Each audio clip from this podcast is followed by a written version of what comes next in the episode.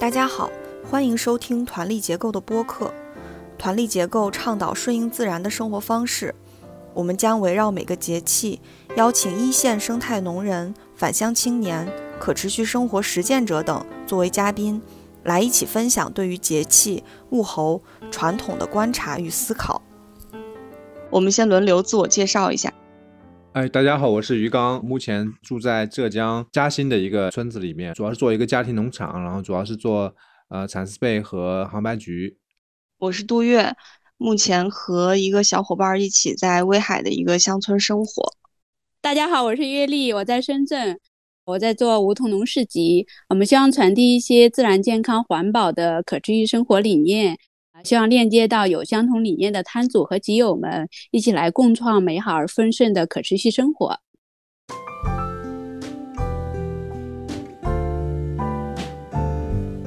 这次是立春节气，我们请到了三位嘉宾，一位是跟我一起在威海生活的小伙伴齐文，月丽的妈妈高阿姨，还有梅和鱼的梅梅玉慧。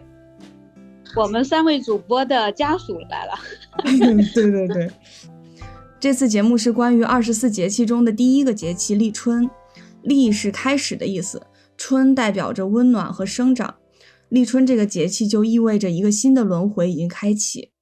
立春标志着万物闭藏的冬季已经过去，开始进入风和日暖、万物生长的春季。但由于我国幅员辽阔，南北跨度大。立春对于很多地区来讲，还只是进入春天的前奏。嗯，我记得去年立春是我们团力结构的第一期节目嘛，啊，当时我们聊了好多关于过年的习俗，我印象里好像没有聊立春的习俗。刚刚我妈说一个我们这边的习俗，我们老家的习俗啊，山东那边，她就说到小孩儿会在那个袖子上绑一个用红布来来缝一个公鸡的样子。好像是辟邪的一个作用哈，嗯嗯，打春鸡，打春鸡，嗯嗯，我们这边也有这个立春的习俗嘞。刚刚还在群里讨论，说明天本来种植社区的地主们要一起聚会，结果有人说，因为明天是立春要躲春，所以就不来了。查了一下这个习俗是说，呃，有几个属相在立春的上午是要躲春的。就是可能要把窗户都关起来，待在家里，然后避免这个立春交换的这个节气的混沌之气的干扰。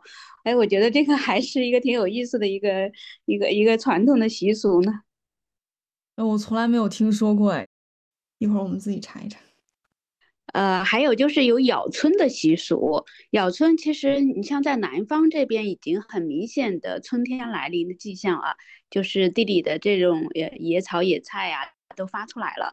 呃，就会用那个荠菜来包饺子啊，呃，就是会用摊的那个面饼啊，用春天新鲜的那个蔬菜做一些馅料，然后裹起来，叫那个春卷儿来做来咬春的一个习俗。立春在我们这里不是一个相对冬至来说，不是一个特别明显的一个一个节气。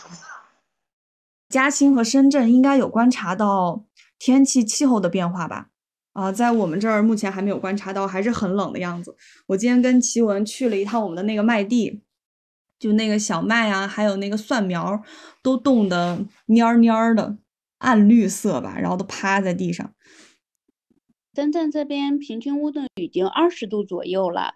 呃，也是下了春雨了，已经，呃，各种菜都能种了，然后地里的这个荠菜呀，然后一些野草啊，也是都已经发出来了，所以大家开始用那个荠菜包饺子了，开始。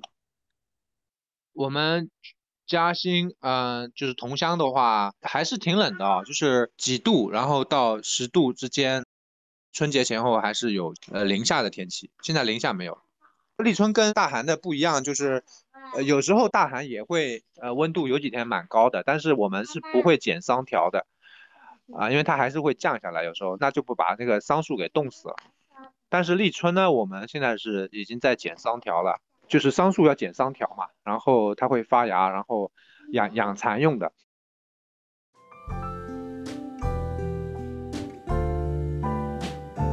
今年因为那个疫情也放开了嘛。啊，奇文他好几年没有回家过年，今年难得回家过了年。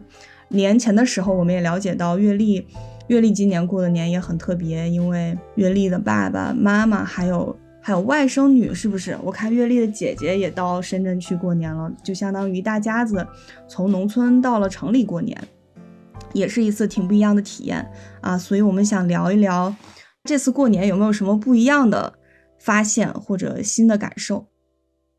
我们这个年还确实挺不一样的。呃，就是我们在这边过年哈，这个缘分还是要得从我妈说起。其实我妈是过年前两个多月来的深圳嘛，然后就跟我一起在屋顶农场这边做事，然后她就在这边很喜欢这里的生活，也比较自由啊，然后天气也很暖和啊，她也觉得这边的人也特别的和气啊，就很喜欢待在这里。所以就过年的时候，呃，虽然家里人催着说要回家过年，但是他最后还是坚决的 去确定说不回家过年了。因为我妈不回家过年，所以我爸还有我姐带着两个孩子，他们也来 过年。我姐说想陪爸妈在深圳过个年，所以就过来了。我觉得还是蛮好的。我以前对呃传统的年的印象就是我爸妈一直都很忙，呃，就是各种传统的这个祭祀的仪式啊，还有一些呃祭祀的食物的制作啊，就是有一些定数的，就是要做什么样的花糕、什么样的馒头，呃，油炸的食品，那什么鸡肉、猪肉啊，然后各种肉都 都是要按定制准备好的，所以就从。小年开始一直忙到二十八，我就觉得每天都在忙。过年的时候呢，又在忙着祭祀的事情。过年当天就是各种拜年，然后给年老的去拜年，去接受这个年轻一辈的拜年。乌泱乌泱，每天很多人。然后到初二开始就是孩子们啊、亲戚啊，然后依次来拜年。我爸妈他们也要去看他们上一辈的老年人，走亲戚嘛，一直到。初八、初九，哈，有的时候都走到元宵节，对。然后我又觉得回到家，其实也很少有机会能够坐下来说好好的聊一些心里话呀，聊一些事情啊。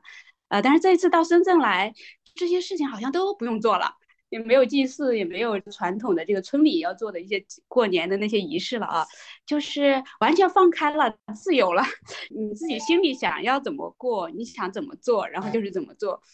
然后我爸妈呢，他也不是家长了，我现在是家长，他现在到我家来了，对，然后我就体会到一种呃当家长的感觉，还有就是轻松的一种感觉吧。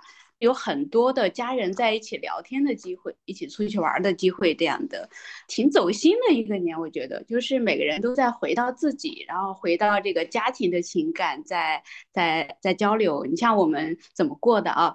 就是他们是年二十五到的，我就带着我我爸跟我的一个侄子，一个外甥女儿，带他们去逛一下深圳的公园呀，然后海边呀，去去走了一下。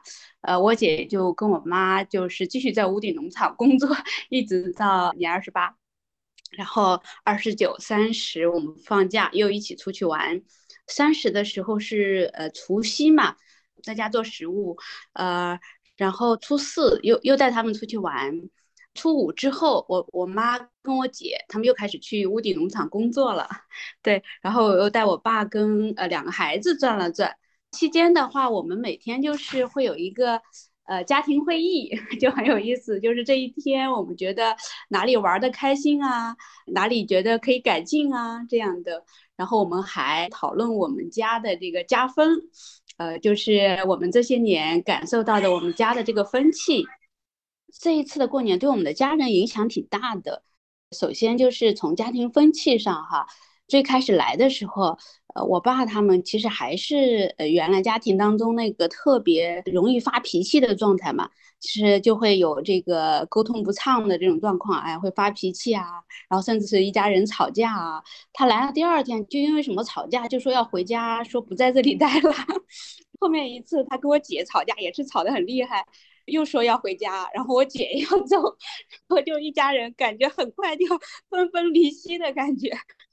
我开始的时候经历这种呃暴力的场景啊，我我还是挺紧张的。我觉得作为一个家长，怎么来维持，怎么来让一个家庭更和谐呢？就有点着急，呃，但是后面我会发现到，其实过年这个时间哈，经常听到家庭或者亲戚之间有这种争吵的这种习惯出现。其实，在老家的时候，我们也有经常遇到这种啊，在酒桌上可能就吵起来了或者打起来了，也有这样的。其实我我觉得好像这不是一个坏的现象。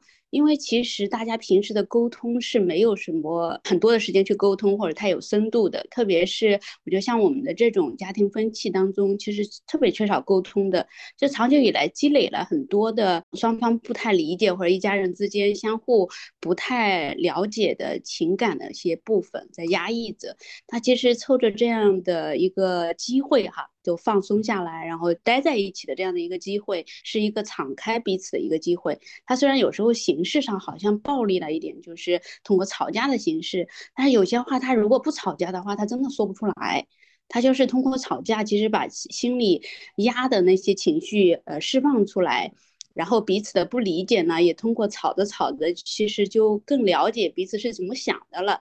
就是大家可能都是在爱着彼此，呃，但是因为表达的这种不通畅，相互的不理解，就出现了很多的误会，呃，甚至出现了一个彼此的牺牲和抱怨。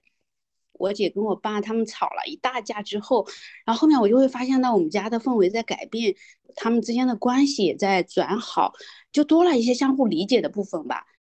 我们也是凑着那个劲儿，就一起一起来沟通，说我们的加分，我们就看到我们这些孩子身上，就是到我们下一代的身上，也有一些我们从我们的父母身上感受到的那些优点，比如说勤俭呀、吃苦耐劳，呃，彼此的关心。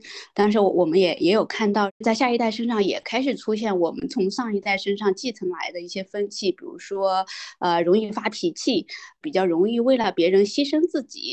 呃，然后我们就在讨论说，哎，我们可能我们想继续传递的是什么？不想传递的是什么？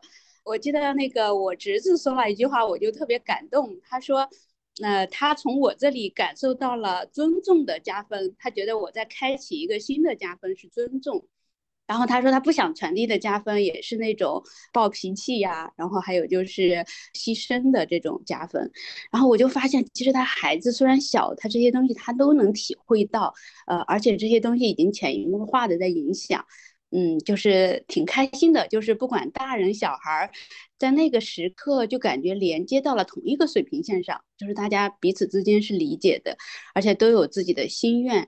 呃，有一些东西虽然都是彼此的障碍或者是压力负担，但是呃，大家也有那个愿望，想要去放下一些东西，不想继续去传递那些大家都觉得给彼此带来困扰的一些东西了。呃，而且也都明确的提出说，其实我们希望怎么样被对待，我们希望怎么爱家人，我们希望怎么被家人爱。其实当这种明确的提出来的时候，相互之间的那种猜测就就放下了，嗯，就是觉得挺轻松的吧。呃，然后后面就是孩子们一起把那个加分组织起来，说我们希望增加的加分有什么，然后就是是我们未来努力的目标。哎呀，我就呃感觉到看到一种很有希望的一种一种传承吧。就我我一直以来比较多一个人在外面啊，就是特别是呃工作经常一个人在外面，就是现在这呃短短的一个假期，跟老人孩子在一起，然后当一段时间的家长的感觉，就是让我体会到家庭的这种港湾或者是呃这种传递的作用，在这个社会当中。就是我们不是无根之源，我们是在这样的一个传递当中发挥的一个什么样的角色？呃，就是看到那个家的功能更多的，还有就是感受到节日其实是一个很很好的一个转化的时机。大家能够全身心的跟家人在一起的话，呃，虽然有时候会有矛盾，但同时也是一个转化和提升的一个很重要的一个时间。嗯。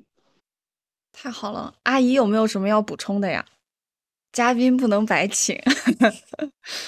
咱这个姑娘太好了，比在家我觉得好一万倍了。在家 这事儿那事儿，给神磕头啊，给一些老人磕头啊，拜年啊，那那些习惯来到这个什么都没有了，搞娃。哎，阿姨，就我问一下。就你感觉深圳人比你村里的人要好不？好啊，人又客气，我觉得比老家的好。俺这个小女儿啦，我觉得太好了。他他两个都是我的朋友，你有啥都想说，随便说都行。来到这哈也不也没谁打了，也没谁吃骂了，也没谁吵了。呃，我我跟着女儿，我做梦都没想到这一天。阿姨对深圳特别满意哦。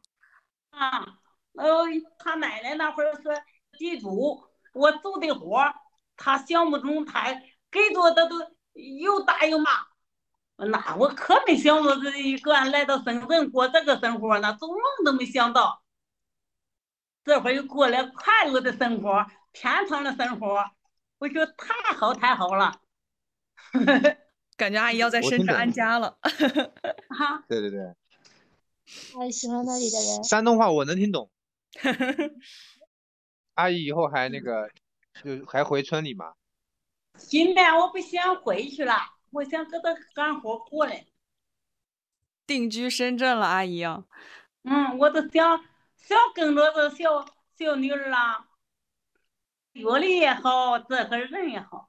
啊，主要还是梧桐岛的工作人员，大家都特别和气，是吧？是啊。嗯嗯。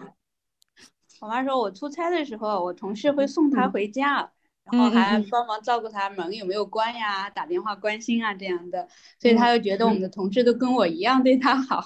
嗯。就是被尊敬，呃，对，尊敬，这人都是尊敬。嗯。哎，月丽，那你你爸爸和你姐姐他们都回去了哈？我爸没回去，我爸也跟我妈留下了。他说我妈不回，他也不回。叔叔在那儿，你们三个人还还很和谐吗？偶尔还是会吵架，是不是？不，那不吵了。阿姨很有信心啊，好多了是吧？那好了，不吵了。我我爸在这里确实也变化挺大的。刚开始来那两天老发脾气哈，就慢慢的越来越不发脾气了。而且他他刚来的时候，他一直就是腿脚不方便嘛，就觉得自己什么都不能做。但他现在能在屋顶干活，然后翻地呀、做活儿，还做得很好。我感觉人放松了之后哈，他状态就好了很多。这来到这和一干活，他都你叫他闲着，他也不闲着。他说这是锻炼身体呀。嗯，哎，我的理解哈，其实我们在家活是更多的，但是做不了。但是他是压力很大，就觉得啊这么多活，看想到就害怕了。对对对。他到到这里他就不一样，这就是上班一样啊，吃完饭去上班去干一会儿，然后回家。不到上班的时候都是都来了。嗯，就是也喜欢了。嗯。梅一会说月丽讲山东话比讲普通话好听。月丽讲的合作话很好懂，但是阿姨讲的我反正听个大概。呃，月月丽的山东话是不是已经普通话化了？对对对对对。所以就是这样普通话带着方言音，所以你们觉得？对。哎，我们现在说方言也是这样，这个味道就是有点，呃，有点普通话的那个音在里面，就不正宗了已经。我们要讲方言的话，你们就一一个字都听不懂。说一句方言让我妈听一下。啊，你完去了吧？嗯，听不懂，听不懂。是什么吃了没吗？饭吃啊，你饭吃了吗？啊，你还你还听懂一点点，你看。哦。梅玉慧。梅梅玉慧跟你的还不一样吗？有一点点不一样，他们是东面的，我们是西面的。然后他们东面的话比较硬一点，我们西面的话要软一点。那你音调会有一点不一样。那你说，我也说这句吧。好好好。来吃的碗。哦，有点不一样的啊。你再说一遍。你来吃的吧。哦，鱼缸店好像短促，是不是？对。对他们那个要硬很多的，比我们硬很多的。我我刚开始嫁过来的时候，其实也有点听不懂的，呃，住了一段时间才听懂的。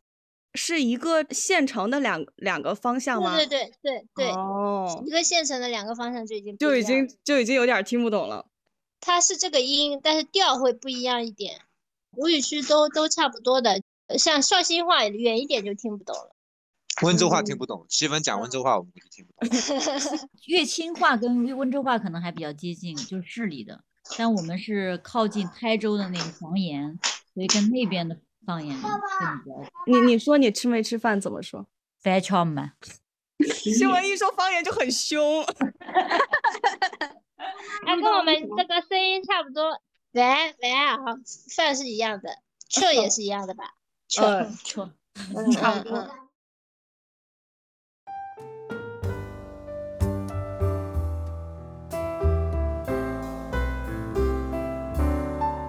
呃，鱼缸和梅玉会今年过年有什么新的不一样的体验或者感受吗？呃，我们还蛮传统的，祭祀啊这种仍然会去做啊。但是我发现有一个很有意思的，我们这里呢是这样的，你祭祀完呢，年夜饭吃完，然后你你是要请客，成本很高，就是你你相当于现在都要去饭店了嘛，啊、然后很多就会隔一年请一次，那甚至有些就隔了好几年才请一次。但是因为这个这个疫情呢，就现在大部分都已经三年都没有请客了。那今年呢，又是因为疫情，虽然好像都阳过了，但是还是很担心，所以我们今年就一家都没有去吃啊。以前过年的时候，路上来来往往人很多的，就是要去拜年，但今年就没有什么人。但是有一个很有意思现象，就是本来那种呃请客这种就特别没劲啊，就是说你去饭店里面吃，然后主人很忙的，就是你要招呼啊，来不来两桌人，你就没法聊天的。其实，要不然你就在家里面摆呢，你要请厨师，然后你要给厨师帮忙什么的，然后也很忙。其实你很很难跟亲戚什么的真正的有有聊天的。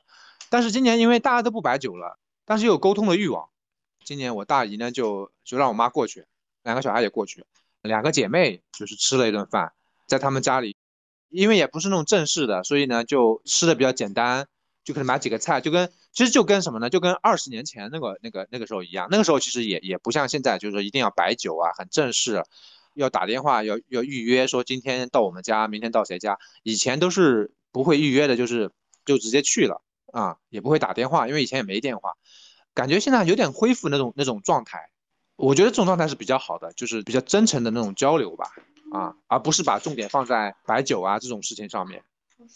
就大家其实有，我觉得是有这个交流的这个欲望，但是呢，就以前爱着那种，你的意思是说，以前碍于那种很复杂的形式，大家就反倒没有时间去聊天。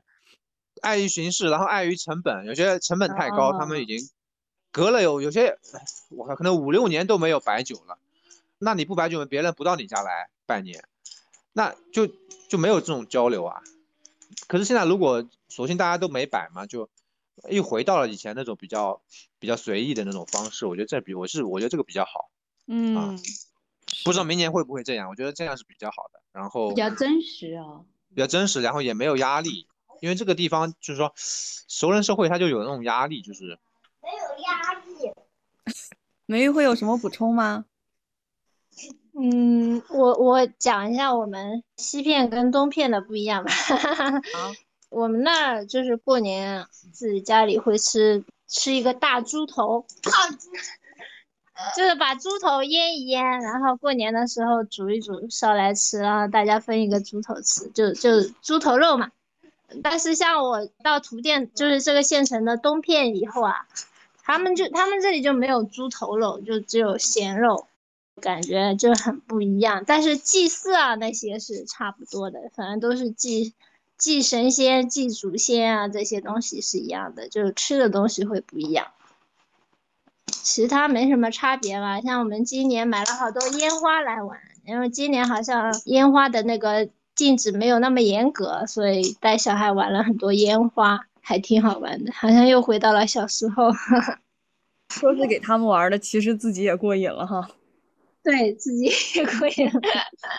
刚刚你说猪头肉的时候，奇文说他们那边也是吃猪头肉的。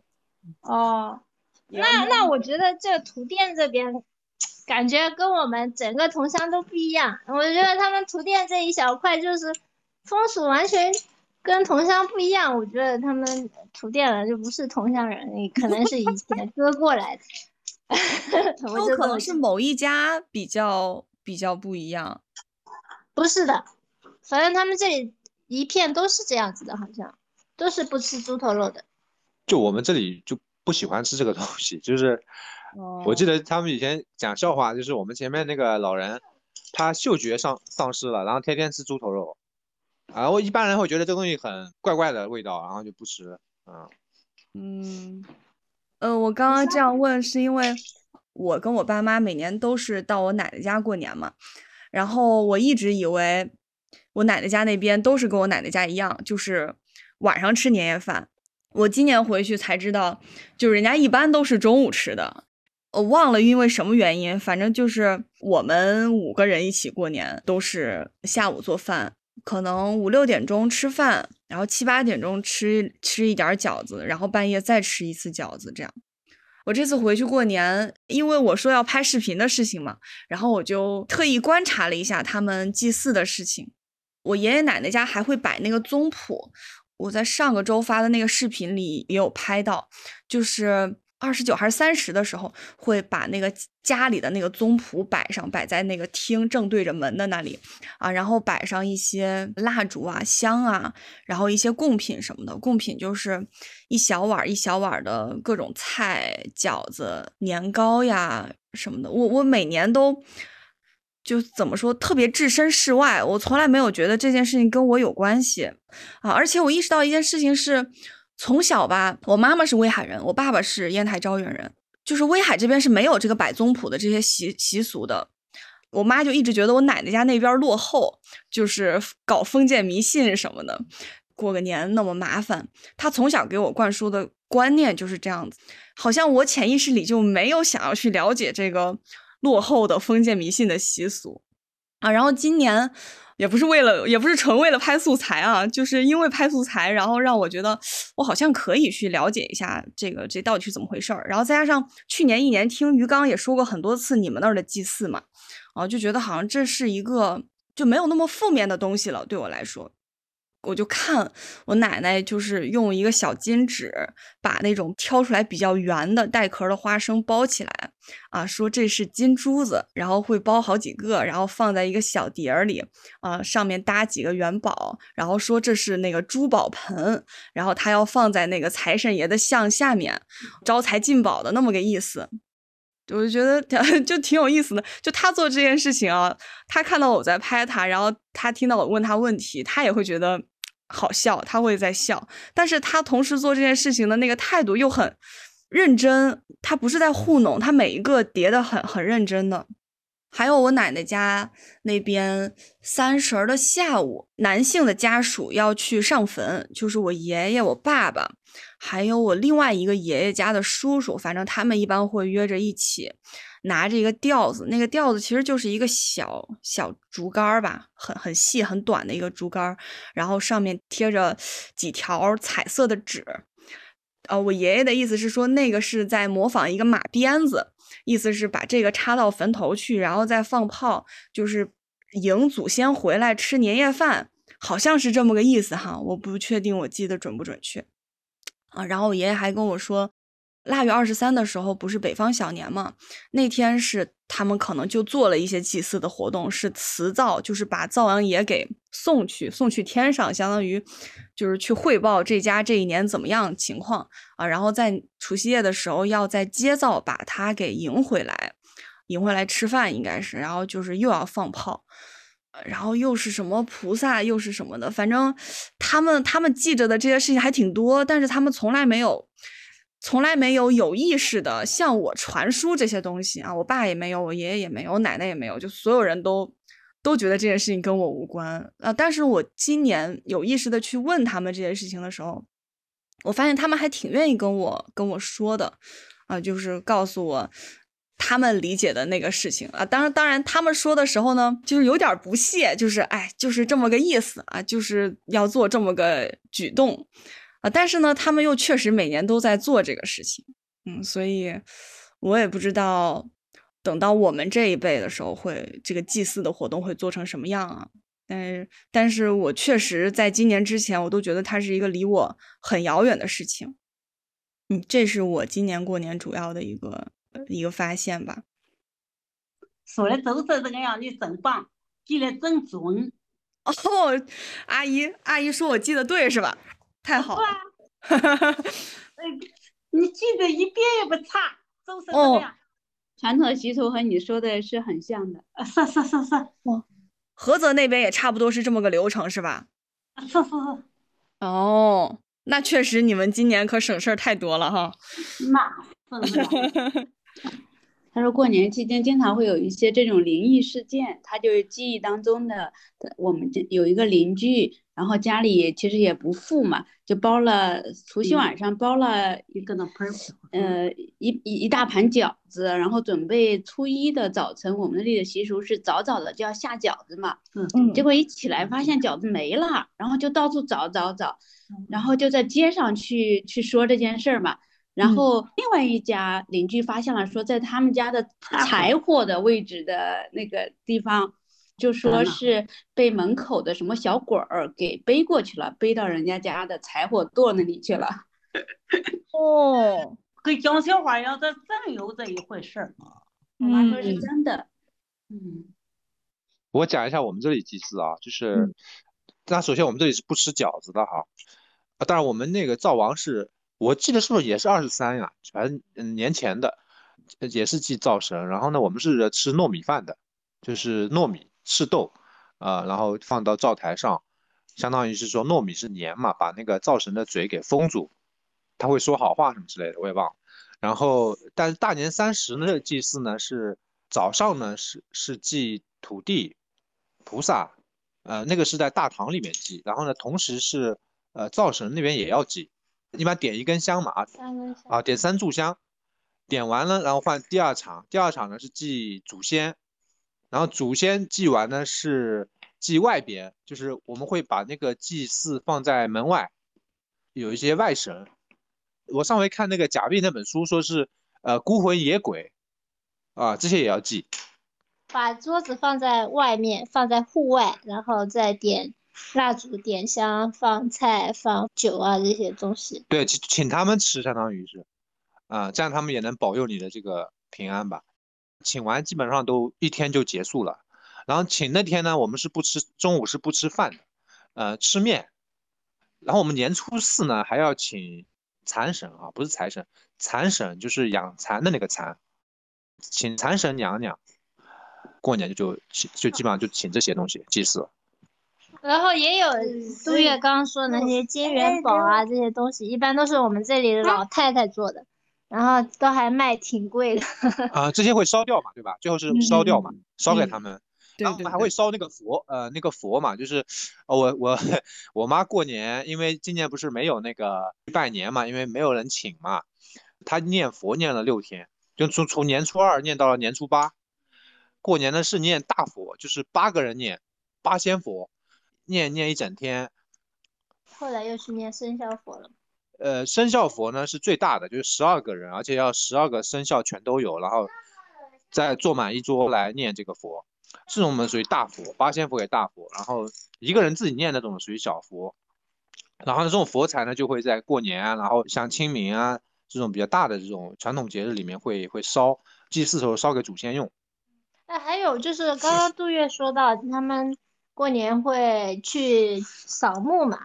啊，是扫墓，去去上坟我们上坟祭祖嘛。嗯啊，对，然后我的我姐夫是那个千岛湖人嘛，然后他们也是过年是去上坟嘛，然后但是我们这里就没有没有这个操作的，我们一般都是清明去上坟，嗯，嗯过年不上坟。你外婆会念佛吗？过年期间？以前会去一个供奉观音的一个堂去念经吧，但是他现在可能就是看不惯他们念的不好，所以他就不爱去。然 后你外婆嫌人家念的不好，他就不爱去了。对，因为他会挑剔别人，指导别人，哦 所以他现在就是在家念。哦，他已经不像是以前那么的呃积极了，嗯，就是以前他很，比如说大年初一，他就是要去那里念经，就是不会在家待着的。现在好像也没有像以前那么爱念经啊，什么就是虔诚了。他好像有点困惑，就是觉得好像菩萨并没有保佑他，嗯有些他所求的并没有得到吧，可能。嗯嗯，然后，但是好像又觉得不信吧，好像又是对菩萨的不敬。又害怕有不好的事情对对发生在自己对对对，身上。有一种那个那种我就说你你为什么你一定要求这件事情你才去信这个菩萨呢？你你你能不能就是只是说单纯的因为做这件事情你高兴？嗯然后他又觉得哦有道理哦，就因为他其实很喜欢念这些东西啊，他以前不识字的嘛，他就在门口坐着，看到不认识的字就问路上就是谁经过了啊，就抓过来问这个字怎么念，就是嗯那种，然后慢慢的学的嘛。我外婆以前跟你们一样，也是会去一个庙啊，或者是庵啊，她去念佛，要穿金戴银的，然后衣服都要嗯，就是很讲究的青色的那种对襟衣啊，就是以前那种老式的衣服，然后头发要梳的很很光亮的，然后后面扎一个发髻啊，他所拥有的这首饰都要戴上，然后再去念佛，这样子就很隆重的。耳环呢肯定是要戴的，很多都是戴耳环的。但手镯和金戒指因为比较贵嘛，不一定有人戴的。耳环嗯就比较便宜一点嘛，一般都会戴嗯戴。会在。就是要把自己打扮的很漂亮、很得体，然后去见菩萨之类的。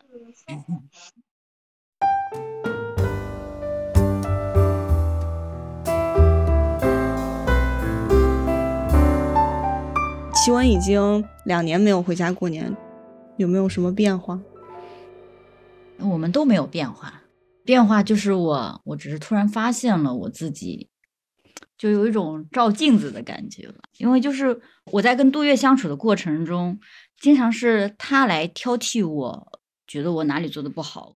我回家的时候发现我变成了杜月，然后我家人就是我妈妈、我弟弟变成了我，就是那种感觉。我以前从来没有意识到我是如此的苛刻和挑剔，很意外，就觉得，因为我我我我在跟杜月相处的过程中，我会觉得他特别的较真儿，然后就是那种很多小事为什么要这么计较呢？但是我原来我我就是这样的一个人，就是我还挺挺意外的。我我其实都已经忘了那样的自己了，就是 嗯，时间太长没回去跟他们相处了。对，所以我就觉得挺震惊的。突然看到这一点，但是我觉得看到这一点，好像我就有点改变了。他们让我觉得不舒服的时候，过程中我看到了自己很不舒服，就是不像是以前特别的混沌吧。然后，当你觉得好像自己很过分的时候，说一些很不好听的话的时候，你会觉得很懊恼，你会觉得你伤害了他们。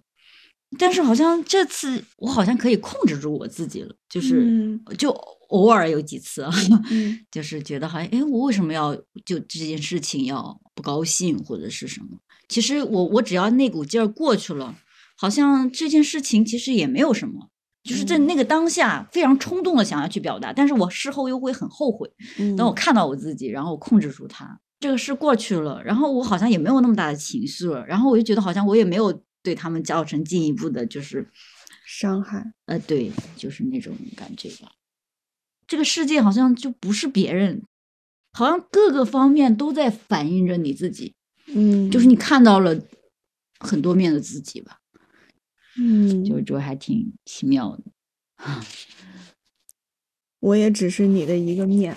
对，就是我会觉得你如此的不可理解，然后为什么一定要揪着这件事情？为什么这么烦人？嗯然后当我对我弟表达那些的时候，他也会说：“哎呀，你不要说了，是你你你说的这些问题是没有没有毛病，但是你不要再说了。”然后他就是说，他就是单纯受不了你反复不停的揪着这件事情在说，嗯，然后我就觉得这不就是你吗？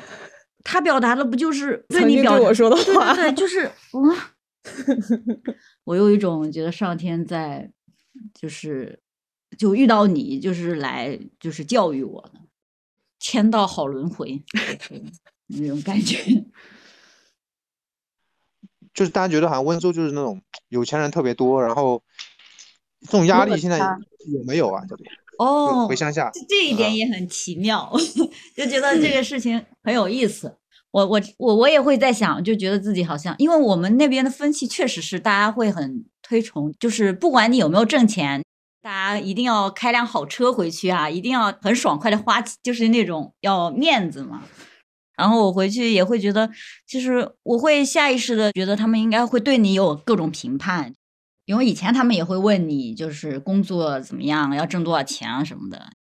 我其实一开始也会觉得很忐忑，仔细想想，就是会很犹豫要不要回去，因为不想面对这种问题。然后我就觉得，如果他们问我，然后我不想好好回答的话，可能又有一点容易大家都不愉快。对对对，然后人家可能更要觉得你你怎么怎么样了。嗯，但是谁都没有问，嗯然后他们反而只是关心你，就是也有一些亲戚嘛，就是会有关注公众号。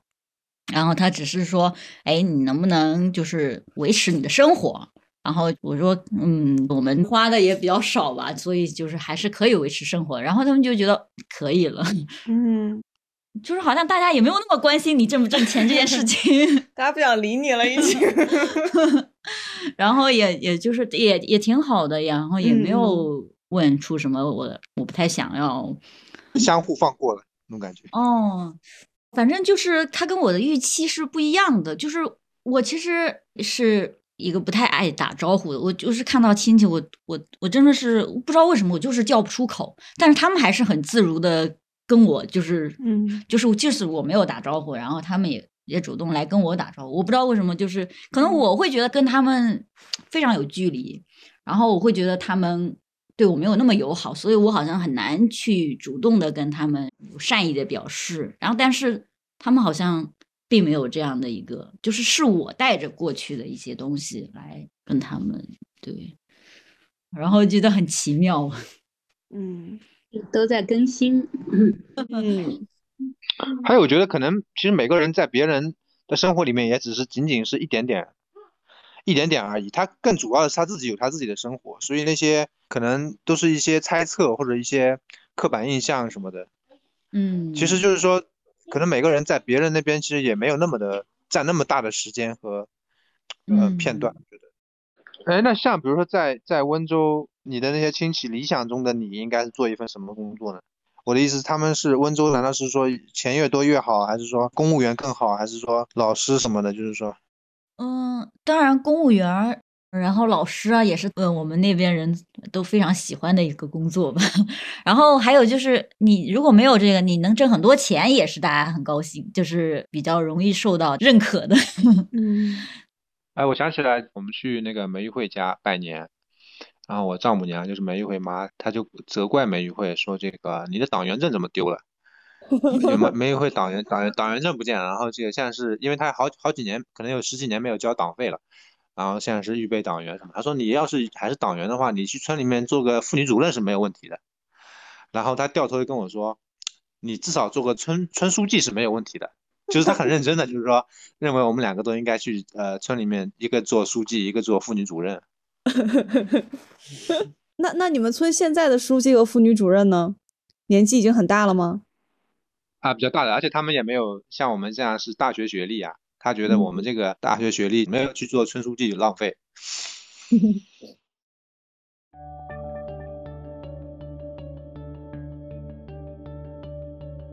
今天听大家讲哈，我觉得对春节有挺多感触的，觉得春节好像是我们中国人很集中的一个情感表达，还有体现我们的价值观的一个节日啊。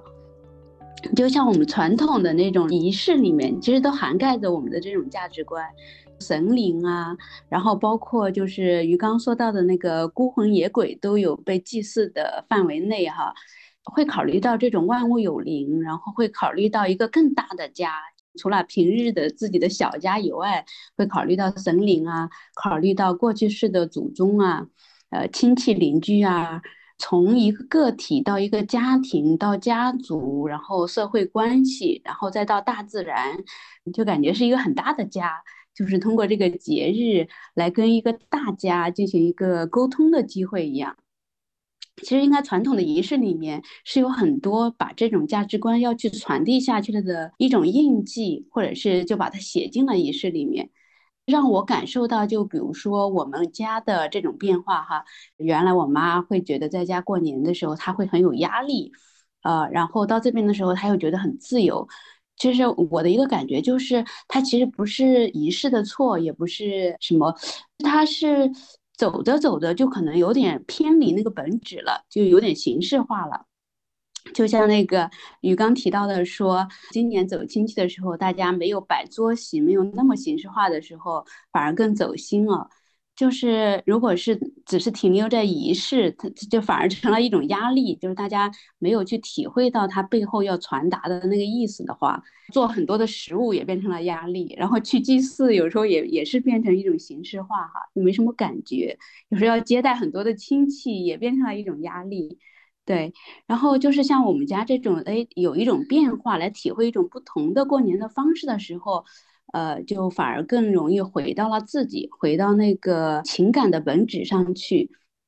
就一个家里面，它可能不是形式第一的，更主要的是背后的这种理解，背后的情感，然后人和人之间的这种连接感。就是找到这种和自己和家人的这种连接感的时候，再去跟呃身边的亲戚朋友连接，再去感受到这个自然万物的这种神灵，我觉得这种连接它它才是真实的有意义的，真的是在回到自己的生活里面去吧。我今年就会有这样的感觉，就是我会发现啊，一家人在一起好热闹，但是呃又跟以前的自己的时候去比的话，又觉得留给自己的空间就少了。所以，我我过年的时候就故意就是有一天是留给自己的，我就一个人待着，去总结过去的一年，去回顾一些东西。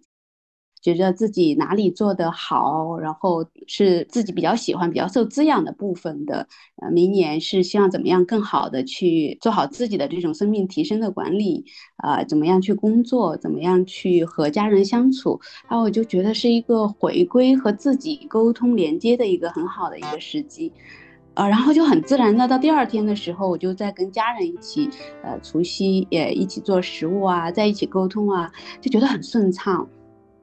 然后到初一的时候，就变成了是打电话各种拜年，跟亲戚朋友这种哈，就是在往向外走的这种感觉，同事啊这些各种拜年，表达感谢啊这样的。然后我会发现，我妈她虽然不在家哈，她在深圳这边过年的时候去做食物，同时她也会很自然的出来一个呃那种祈祷。就是做好食物的时候会念叨说啊，请各路神仙先吃啊，呃，请那个祖先们先吃啊，然后才让孩子们家人在一起吃。这种念叨其实就是一种意念起吧，意念起就是一种连接，会感觉到，呃，除了这个小家以外，还有很多的和自己有连接的这种关系，就是其实是给人一种更大的一种安定感吧。我我我是会有这样的感觉。就是在提醒我们，我们平时没有注意到的部分，去感受一下这个小家大家。